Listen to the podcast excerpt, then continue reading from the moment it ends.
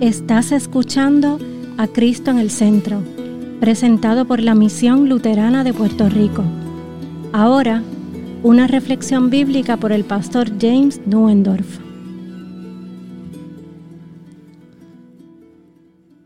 Our reading for today is the Transfiguration from Matthew 17.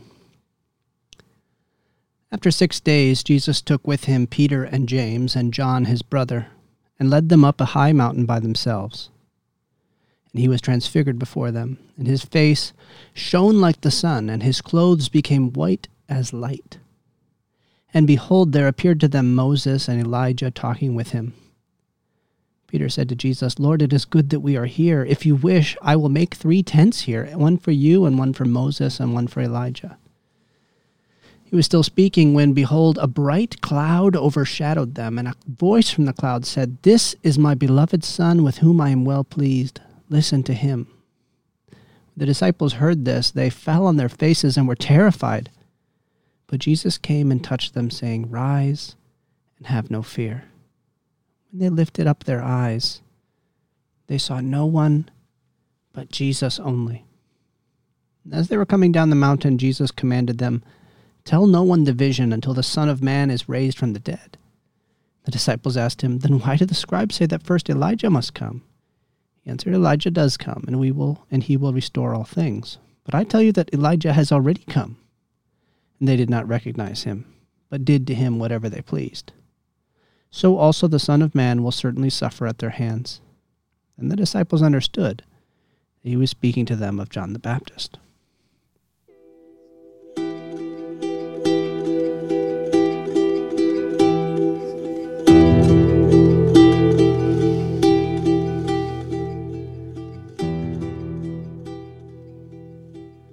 In the name of Jesus.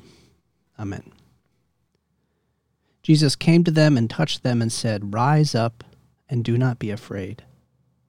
And lifting up their eyes, they saw Jesus only. Do you think in that moment that they were disappointed? The glory was gone. The light on the top of the mountain had faded. The voice of God calling from the heavens no longer echoed across the sky. Moses and Elijah had faded away. The memory of their faces was already slipping away.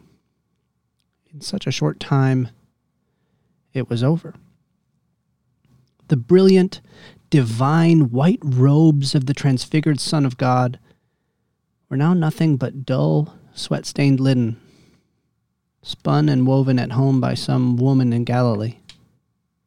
The face which had shone like the sun now looked upon them with ordinary brown eyes and tangled dark beard. His feet were covered in dust and calluses and fresh cuts from the climb up the rocky path to the top of the mountain. They had fallen on their faces before the Son of God in his glory. But now, as they rose to their feet, it was just Jesus. Jesus only. They had touched with their hands the holy ground for which Moses had removed his sandals, but the hands which reach for them now the hands of a carpenter skilled in the trade of his father. They had seen the glory of God, of Moses and the prophets, a vision which was beyond anything that had been beheld on Mount Sinai. They had heard the unmediated voice of God, whom the children of Israel begged to be hidden out of sheer terror. The voice which was now speaking to them was a still, small voice, the voice of an ordinary man. A voice that speaks with the accent of rural Galileans, the Aramaic of a man who grew up nearby Nazareth. Get up, rise, and do not be afraid. He spoke of suffering, of death, and rising from the dead. But it was only Jesus who said those things, only the small voice, a whisper in comparison to that great sound which had come from the heavenly cloud, that voice which had said, This is my beloved Son, with whom I am well pleased. Listen to him. Jesus only. Listen to him. The glory of God hidden under a leather tent, a tabernacle in the desolate desert, the fullness of God, dwelling in one who is fully man, a man who did not ascend to become glorious, but the very God who descended to cover his glory in the humility of the form and substance of a man. What veil could Moses put over his face to cover the kind of light that comes from the very Word of God by whom all things were made? Jesus only. So, do you think that they were disappointed? Perhaps they were. They believed, but they did not yet understand. Surely, if it pleased God to hide his glory, then the day was coming when that glory would be fully and completely revealed. If God allowed them to see this vision of the Son of Man lifted up, then soon the time will come for all people to see it, and then they will all believe. The day will come when others will look up and see him above them, and they will realize when the veil is taken off that this is not just an ordinary man. They will stand beneath his feet and be blinded by the glory of it all. They will understand that this is not Jesus only, but God in the flesh. That all should hear his voice and believe. All will see his glory but is that what Jesus had told them? Is that what Moses and the prophets had written? In fact, they had said that the Son of Man would be lifted up, that he would be uncovered, his very clothing would be removed. Even his flesh would be torn until all could see beneath his skin, even count his bones. Men would stand below him and look up in dismay because they would be looking not on an image of God's glory, but of a man stricken, smitten, and afflicted. They would look up and mock him. They would look up at the cross and, rather than seeing the glory of God, it would point out that there, hanging there in that cross, was what appeared to be only a man, weak and dying, Jesus only. This is God's covered glory. It is well hidden indeed. But you see, as Moses wrote, there are two covering, coverings in the tabernacle. The first is a tent made of flesh, which covers the frame of wooden poles within which dwells the glory of God, the cloud of light in the Holy of Holies.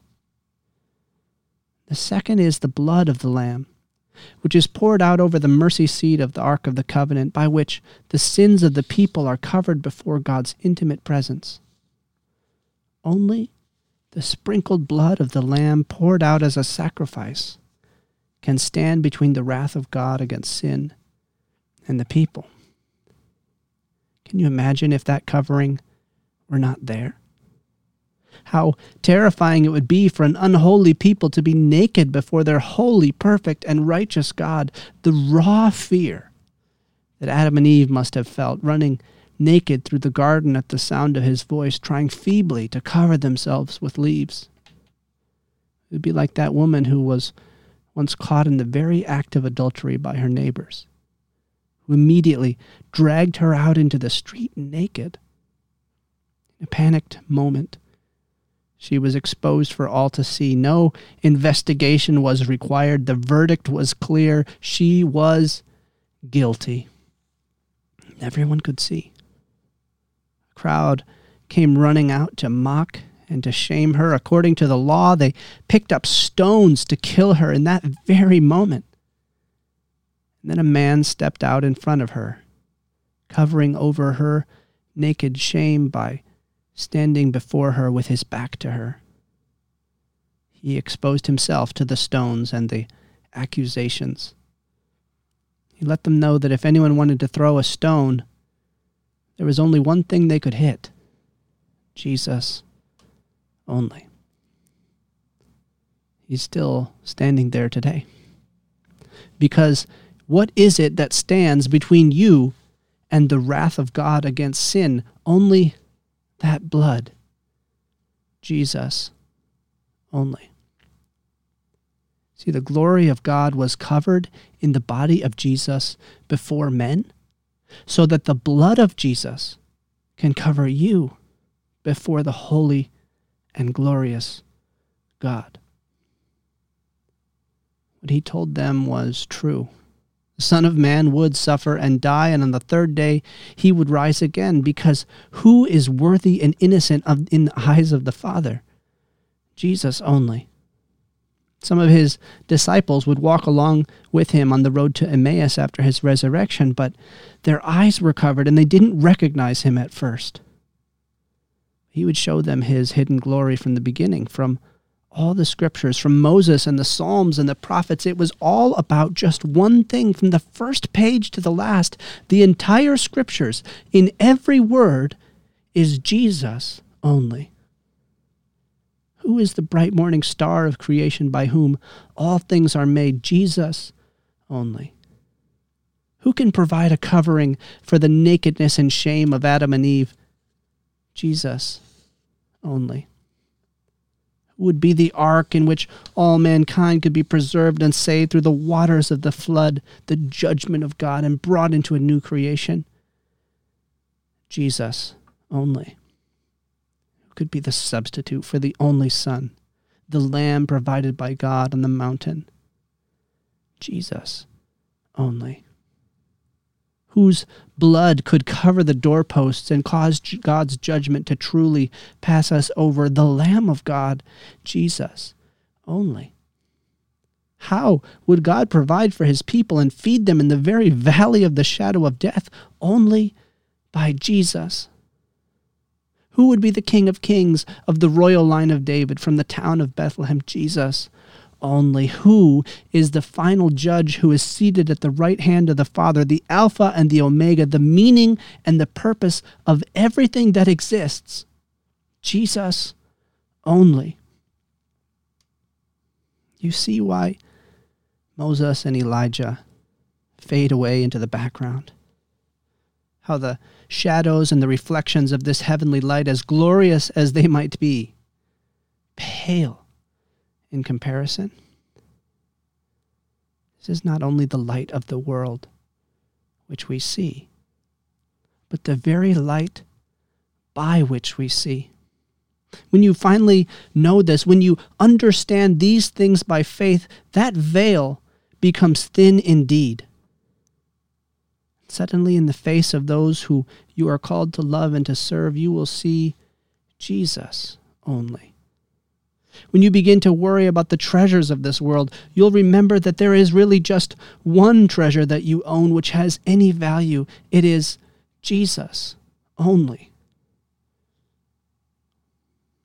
You're tempted to fall again into sin. You will run back to your only source of life and your hope, Jesus only.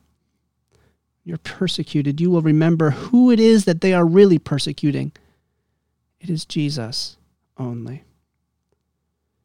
Your hope and your trust will not be in your works or your strength, but in Jesus only. Faith will give you the sight of those disciples on the road to Emmaus who saw him at last in the breaking of the bread. You will look around at these covered things from the font to the altar, to these baptized believers around you, and you will see also the way that He wants you to see with His eyes, through the eyes of faith, in the gift of the Holy Spirit. Everywhere you look, you will see Jesus only. This is nothing more and nothing less than what it means to make a Lutheran confession of faith. That in all things, Christ is preeminent. Christ is in the center, in, with, and under. All glory, all credit, all praise goes to Jesus only. When you see that hidden glory, you will want nothing more than to be here forever, to never leave his presence. You will say, When we heard, here we heard the very voice of God speaking. Holy, holy, holy. Heaven has come down to earth in this place. You will fall on your face and worship him your whole life. If only we could stay here. Did not our hearts burn within us as we were walking with him all along? Everything was Jesus only. Like the disciples, you will live out your whole life in the hope and the faith of this vision, knowing that what is hidden under ordinary sounding words spoken by men under water, under words of absolution, under bread and wine, under the embrace of the baptized brother or sister in Christ, whenever you look with the eyes of faith, everywhere you can see, that covering will disappear, and you will see Jesus only and you will realize that your eyes have seen your salvation, the glory of his people Israel, an image that is burned forever into your retinas by the brightest light of heaven. As the Spirit fills you with faith, this vision will become so clear that you will see it even with your eyes closed. You will shut your eyes in death itself with the light of hope burning in your heart and the cross of Jesus before your vision and you will know that even hidden in the darkness of the grave, Jesus shines forth like the sun with the glory of promised resurrection. Your tomb will be filled with light like the morning. And then, with your face bowed in the dust of the earth, you will open those eyes again. Jesus will come to you and touch you with his marked hands. And he will say to you in a still small voice, Get up Rise. Do not be afraid. You lift up your eyes and see the face of that voice that you know so well, not the terrifying glory of God in wrath and judgment, but your old friend, his smiling face and brown eyes. See, it's only your Lord and your God, your Savior. It's Jesus only. Amen. Now may the God of hope fill you with all joy and peace in believing, so that you will abound in hope by the power of the Holy Spirit. Amen.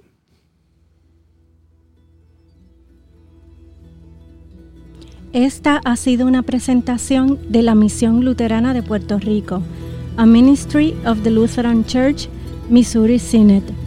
Para conocer más, visítanos en www.cristoenelcentro.com.